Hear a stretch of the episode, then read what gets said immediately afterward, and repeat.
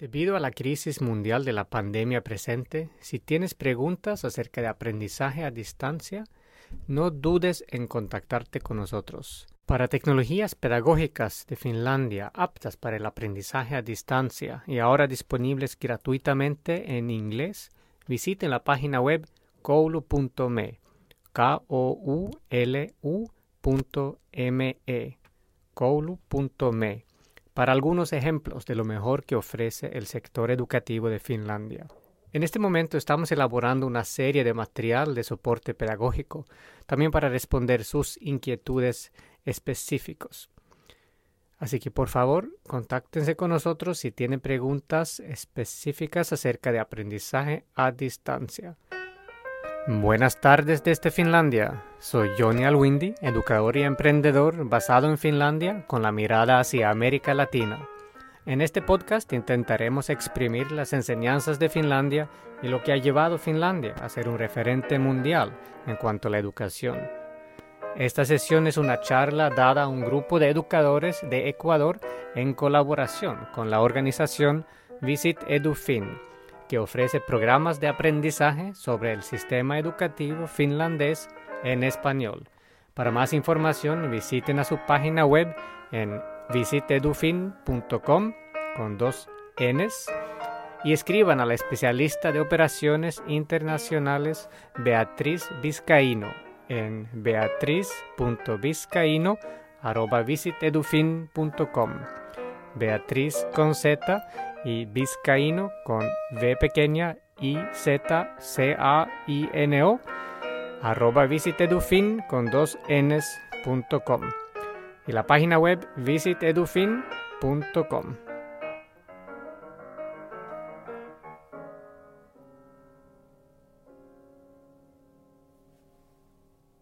Hay, hay una cuestión, ¿no? en Ecuador tenemos una prueba estandarizada para los estudiantes de último año de colegio y si no tuviese mayor peso en su futuro, pues tal vez uno podría como institución decir, bueno, no le paremos eso mucho, mucha bola, no le prestemos mucha atención.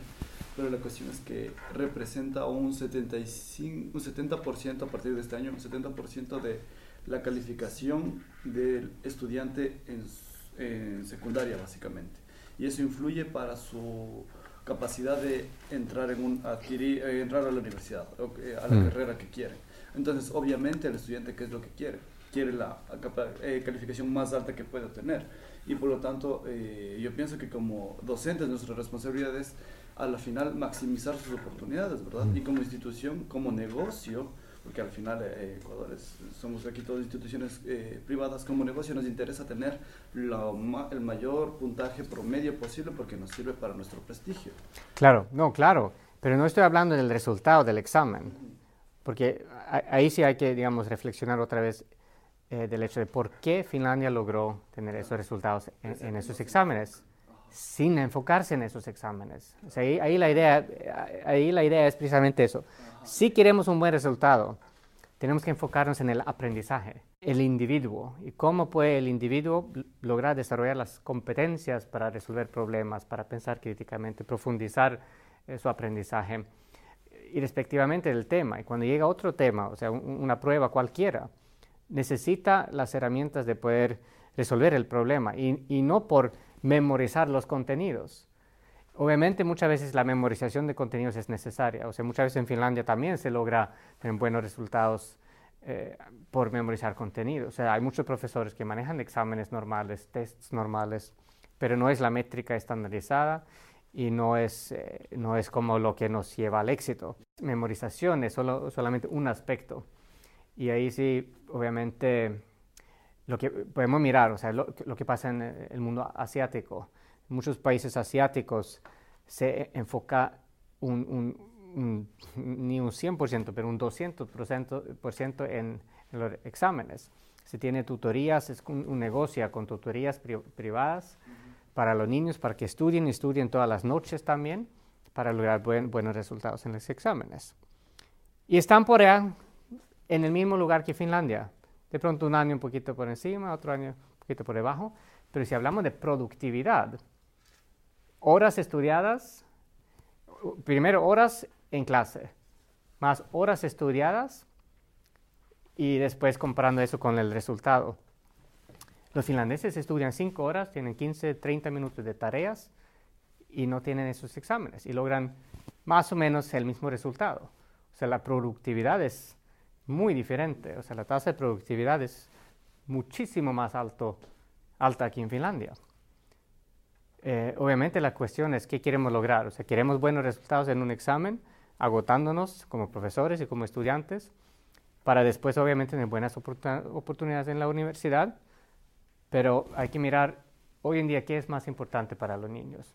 Y si miramos, no sé, en Ecuador en este momento, cómo es el currículo nacional, pero en muchos países en el mundo, el currículo nacional de educación ya es bastante parecida, eh, parecido al, currículo de Finlandia. O sea, nos enfocamos en competencias y habilidades por encima de, contenidos. Eh, por ejemplo, en Finlandia tenemos eh, siete competencias generales, donde bajo cada competencia hay una cierta cantidad de habilidades, como la creatividad, la colaboración y el pensamiento crítico. Y eso es a nivel universal, o sea, global ya, que se habla de la creatividad, la importancia de la creatividad, eh, el pensamiento crítico, la colaboración. O sea, es mucho más importante hoy en día saber colaborar con los demás que saberlo todo uno mismo. Saber combinar fortalezas colaborando para realizar un proyecto. Saber trabajar en un proyecto, saber resolver problemas, saber pensar críticamente, o sea, analizando fuentes diferentes opuestas de información para eh, llegar a una conclusión a través de la comunicación, el debate. Y eh, a nivel eh, global ya, está o sea, bien, bien digamos, implementa, implementado no es la, palabra, sino, por ejemplo, en Argentina, estuve en Buenos Aires a comienzos de este año, ahí me comentaron que en el ministerio han hablado de, de la pedagogía, el trabajo en proyectos, o sea, el aprendizaje basado en proyectos, durante por ahí cuatro años. O sea, en el ministerio hablan de, pedagogías y competencias que hay que desarrollar y maneras de trabajar, pero no, no, llegan las herramientas a los profesores. No hay herramientas, no se sabe cómo realizarlo, cómo trabajar en proyectos. Entonces, no es nada nuevo, no es nada finlandés, sino en Finlandia tenemos una buena aplicación de lo que se sabe a nivel internacional. Entonces, eso es lo que lo que nos atrae mucha atención.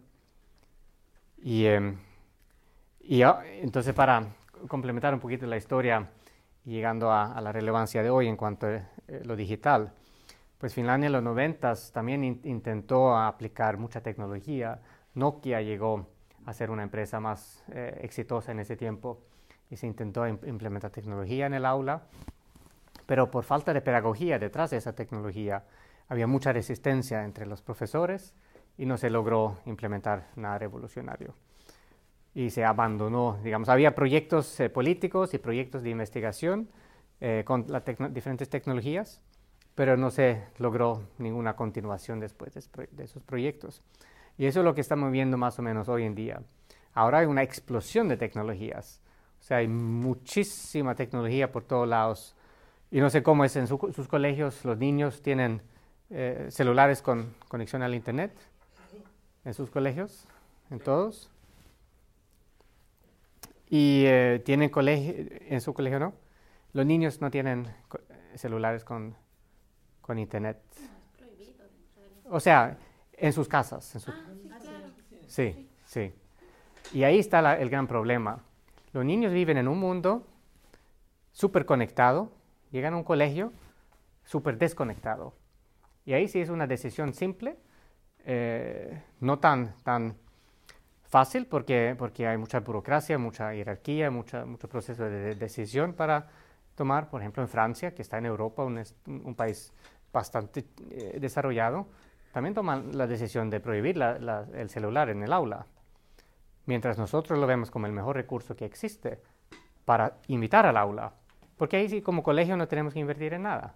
Y los niños no quieren trabajar con yo no uso tecnología ya desde hace varios años, no uso PowerPoint ni nada de eso, porque en cada aula eh, funciona de manera diferente, no funciona bien.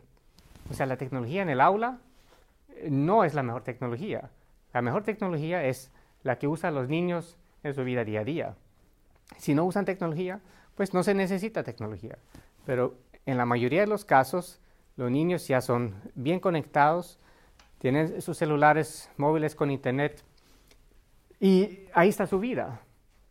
Y el colegio, pues en estos países también es algo, digamos, que toca ir allá, eh, es bueno o malo, pero no importa, no está relevante para mí. Si me gusta, me gusta, si no me gusta, no me gusta, pero no, no, lucho para eh, obtener buenas eh, notas, porque es algo que, pues uno entra a, los siete años con mucho entusiasmo como niño hoy en día en Finlandia a estudiar, y en estos países escandinavos, a los nueve años uno conoce YouTube y ya, ah, me voy a convertir en youtuber, así que lo del colegio no, no lo necesito porque yo voy a ser youtuber famoso y voy a ganar mucha plata ahí, en ese mundo. Obviamente sin saber qué tan realístico sería eh, buscar esa, esa carrera. Que sí es una carrera, pero en el colegio no, no se ni se habla de eso, de la necesidad de saber comunicar, presentarse, trabajar con videos.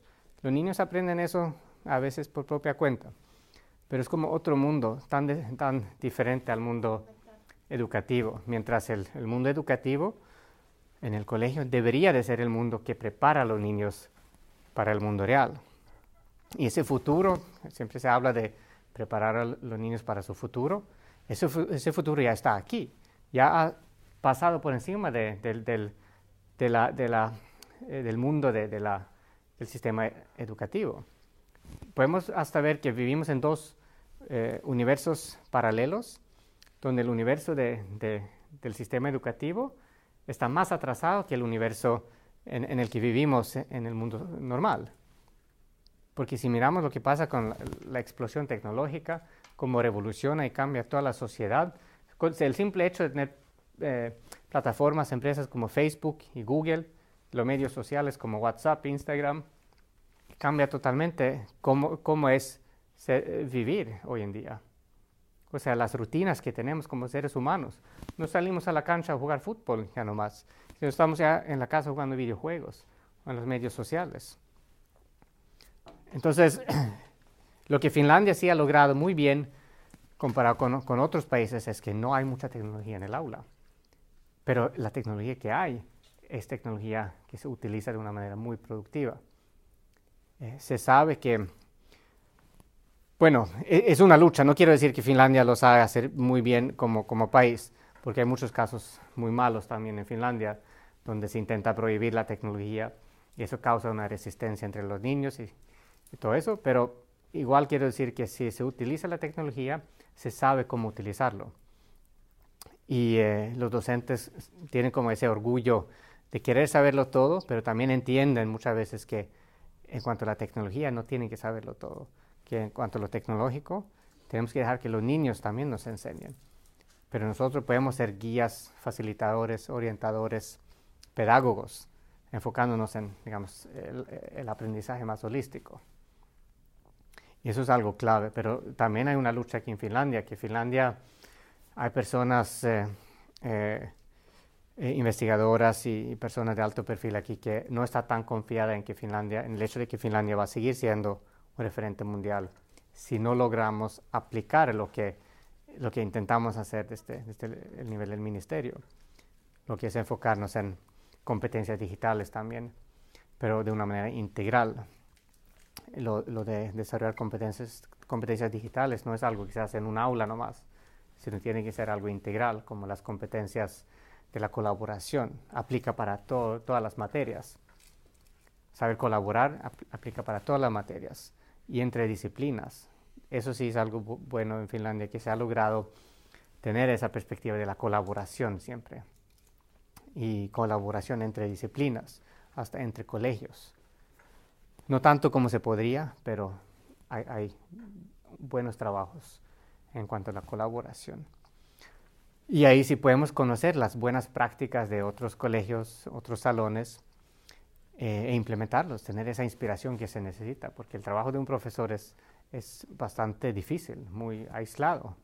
Y en un mundo digital donde pasa tantas cosas nuevas, es súper difícil saber qué hacer. No tenemos la formación adecuada, pero sí tenemos que también tomar la perspectiva de seguir aprendiendo siempre. O sea, el aprendizaje continuo es súper importante para, para los profesores.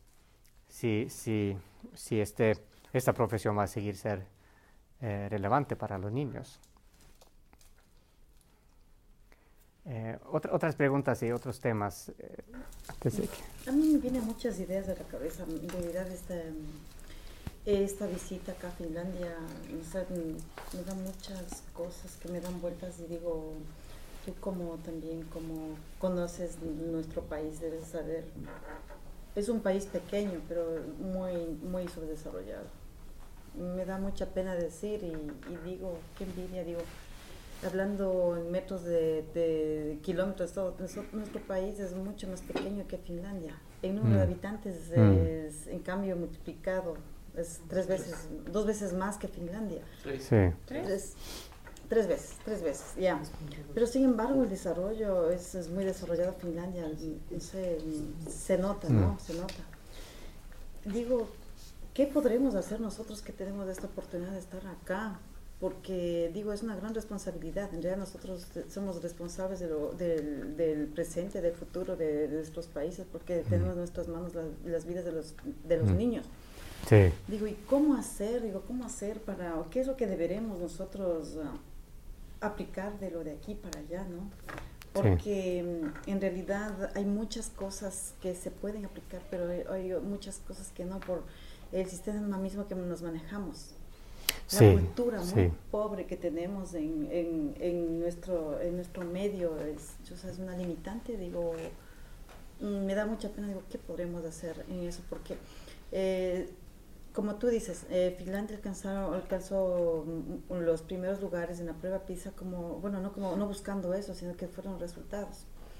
Ahora, nosotros también debe ser nuestra prioridad, ¿no? O sea, ¿qué hacer con nuestros chicos? No buscándose un puntaje máximo a nivel de las pruebas mm. estandarizadas, sino más bien buscando el desarrollo de, de nuestro país, o sea, siendo, sentando las bases para que haya un más, más, desarrollo, porque de acuerdo a, a, este libro que es de Oppenheimer, sabemos que por ejemplo, en Ecuador no salen marcas Mm. No salen patentes, no nacen patentes, entonces, ¿por qué? Porque no hay investigación. Mm. Y cuando eso debe ser una, una, una, una prioridad dentro de, mm. y que nazca desde los pequeños para que desarrollen las universidades, pero lastimosamente, como tú dices, nosotros no permitimos de pronto la tecnología en el aula, ¿por qué? Porque no es bien utilizada. Lastimosamente, eso digo, habría que cambiar desde la cultura, desde, de pronto incluso de nosotros como directivos y luego de, de los profesores porque no hay esa, esa vocación que yo veo acá en cada uno de los docentes, o sea, con una paciencia, digo, ni hablan, o sea, todo es una tranquilidad, o sea, es desde, todo, o mm. sea, es un sistema. Y no sé, digo, ¿qué haremos? ¿Qué tendremos que hacer para lograr un poquito salir de ese, de ese nivel que estamos para, para, para inspirar a los, a, los, a los niños a que a que sean investigadores y, lograr aportando a nosotros para desarrollar nuestro país. Eso, yo también soy economista y tengo esas ganas de esa, esa, sede de ver, mm, o sea, desarrollar, florecer en, a nuestra sociedad. Va a florecer, pero algunos puntos claves que yo quisiera eh, resaltar sería, pues para empezar, el enfoque en el aprendizaje. Y con eso implica, o sea, para ser muy claro, el enfoque en cada niño, en el niño, la necesidad del niño. O sea, lo que nosotros pensamos como adultos no es lo adecuado para el niño. Lo que es el adecuado para el niño es lo que el niño mismo diga y que se proponga, que yo quiero aprender tal cosa, y ahí sí, eso lo vemos desde los niños muy pequeños. Un niño de dos años que quiere subir una escalera. Tengo un niño de cinco años, así que he aprendido mucho de la primera infancia también, solo con mi propio hijo. Si quiere subir la escalera, muchas veces los padres están allá ayudando, todo el tiempo, ayudando cuando no se necesita ayudarlos. En vez de dejar que ellos prueben, que utilicen su curiosidad eh, para probar por propia cuenta y esperar hasta que te pidan ayuda. Y después dar poco, pues poco a poco la ayuda que necesitan en el momento. Pero dejar que, que, se alimente esa curiosidad, porque tienen una curiosidad inmensa eh, desde, desde muy, muy temprana edad intentar facilitar esa curiosidad a través de toda la, eh, todo el estudio. Y no tiene nada que ver con la tecnología en sí. Hoy en día sí vivimos en un mundo tecnológico donde la curiosidad puede, se puede aumentar con, con la tecnología. Pero quiero enfatizar esa parte. Dejar que los niños exploren, que, utilicen su curiosidad para en grupos aprendan a eh, encontrar las respuestas, sin darle las respuestas. Mejor presentar preguntas grandes, interesantes, generales, narrar historias interesantes que los activa a pensar, pero no dar respuestas. O sea, si, si leemos un cuento, o sea, ¿por qué a los niños les gusta tanto los cuentos? O sea, si un cuento está bien narrado, pueden escuchar ese mismo cuento o leer ese mismo cuento miles de veces.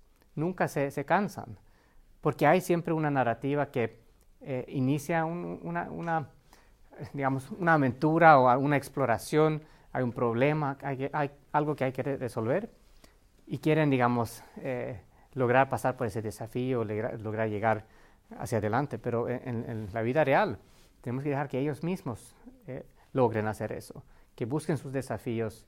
Eh, podemos presentar los desafíos, pero que busquen las respuestas y que siempre tengan la curiosidad por, por, conocer algo, por aprender algo. Si no tienen la curiosidad por aprender, conocer, no van a mejorar nada. Entonces, y eso es tan fundamental porque pues mi, mi, esposa es colombiana, yo sé cómo es la mamá colombiana, que para mí es la mejor mamá del mundo, o sea, la mamá latina, pero es muy sobreprotectora también. La mamá latina, la mamá latina en general, en España también, es muy sobreprotectora. Eh, no deja que el niño haga casi nada solo. Y otro, no sé si fue, quién fue, pero alguien que dijo que cada vez que tú ayudas a, tu niño con algo que él mismo podría hacer, le estás creando un obstáculo más en su desarrollo. Algo así, está en inglés, pero algo así.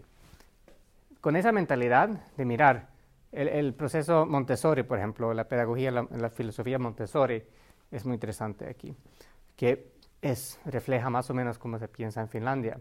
Intentamos crear individuos independientes y nuestro papel como padre o madre no, no, no para hasta que el niño esté independiente.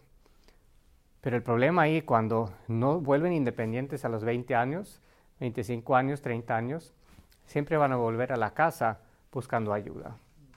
Y la, idea es que se vuelvan independientes con las herramientas necesarias para resolver sus problemas, tomar responsabilidad de su vida. Y eso lo pueden hacer desde muy pequeña edad. Entonces, y, la necesidad de cada niño es diferente. Y eso es como el desafío, entender que no puede llevar a cabo una práctica como, como ahora, no puede estar charlando desde mi perspectiva todo el tiempo, sino tengo que dejar que los niños se expresen. Y hoy en día los niños tienen herramientas muy buenas para expresarse, hasta antes de saber escribir y leer. Pueden grabarse un video, pueden, pueden hablar, eh, o pueden, hasta sin eh, saber hablar todavía, grabar algo que les parece importante, tomar fotos de, algo que les parece interesante o importante. Y ahí sabemos dónde está su mente. Y podemos dirigirnos hacia, hacia, ese objeto o hacia esa expresión y empezar su proceso de aprendizaje desde ahí. Y eso es como lo clave. Si queremos saber cómo ayudar a los niños, tenemos que saber qué piensan en este momento. O sea, cuál es su nivel de pensamiento y comprensión en cada tema que estamos intentando enseñar. Y no podemos enseñar, sino podemos facilitar el aprendizaje. Es como, es el enfoque que es tan fundamental. Y entonces se puede hacer de varias maneras, como trabajar en proyectos, donde los niños tienen un, un rol bastante fuerte en cuanto al desarrollo de un producto. Si es un proyecto acerca del medio ambiente, algo de la historia, algo de idiomas, algo de matemáticas, lo que sea. Eh, puedo, puedo, presentar un tema muy general, eh, ¿Qué enseñan ustedes? ¿Qué, temas o qué, roles tienen? Yo enseño matemática, por ejemplo. Matemática. Por ejemplo, eh, algo muy interesante eh, que nos pasó, o sea, no recuerdo cómo se llama, pero encontramos una verdura en una reunión y había una matemática, una profesora de España, de hecho, dijo, ah, ¿cómo se llama? Lo buscó en Google, brócoli Fibonacci. ¿Y cómo se llama ese, esa verdura? Es, una verdura que, que, tiene como el código Fibonacci. es verde, ¿no? Ah, eso. Así lo encontró, googleando eso. Entonces, si tú pones como ejemplos así, como eso existe en la naturaleza y qué objetos pueden encontrar con, con ese fenómeno. Buscar algún, algún punto de entrada que está relacionado al tema o sea, a, la, materia para empezar. No tiene que, tener nada que ver con, con, lo que quieres enseñar este año. Pero si entiende que, ah, matemática es relevante porque existe en la naturaleza y, a mí me interesa, bueno, las verduras de pronto es un mal ejemplo, a muchos pocos niños les interesa eso, pero puede ser para, parecer bastante interesante conocer una verdura que tiene ese, ese tipo de matemática adentro. Y, con preguntas grandes como cómo nació eh, eh, la Tierra, por ejemplo. O sea, buscando aspectos de la ciencia que les da las herramientas o la curiosidad por aprender algo de lo que dice la ciencia de algo, o lo que sea. Y buscar eh, lograr ganar su interés por el tema. Y, y, después poco a poco guiarlo a lo que teníamos en la bibliografía o en este año lectivo planeado. Pero si tenemos 25 eh, tópicos, tampoco tenemos por qué empezar desde, desde, el primer tópico. Y nosotros como profesores no tenemos que agotarnos planeándolo todo solos. Si podemos simplemente presentar que listo, muchachos, esto es lo que nos toca este año, ¿dónde quieren empezar? Y pues saben qué significa eso. mírenlo en Google, ¿qué, qué significa? Y, hagan algún proyecto, una presentación de eso para la próxima semana sea, las horas que gasto preparando la clase eh, disminuye bastante. Y después los niños empiezan a profundizar su conocimiento, averiguando, cultivando su curiosidad, su interés por, por, por el tema, preparando una presentación para los, demás. Y eso lo podemos hacer con tecnología o sin tecnología.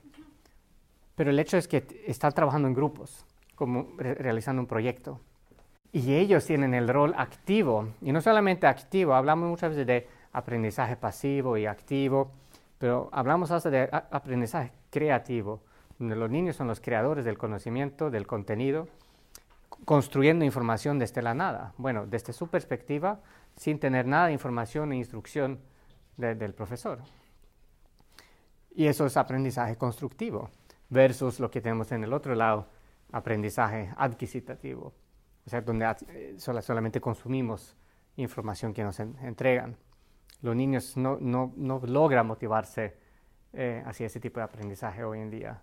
O sea, mucho menos hoy en día por saber que la información está en todos lados.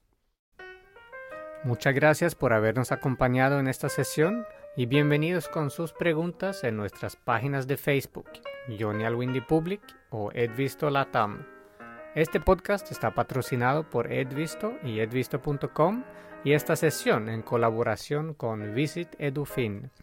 Para más información visiten a su página web en visitedufin.com y escriban a la especialista de operaciones internacionales Beatriz Vizcaíno en beatriz.vizcaíno.visitedufin.com. Bienvenidos también a probar la plataforma edvisto.com gratuitamente. Por la pandemia presente hemos pospuesto todos los viajes por el momento, pero estamos elaborando material pedagógico específicamente para el aprendizaje a distancia. Si tienes preguntas específicas, por favor envíanos un mensaje en Facebook en la página Johnny Alwindy Public o Edvisto Latam. Cuídate en casa y hasta pronto.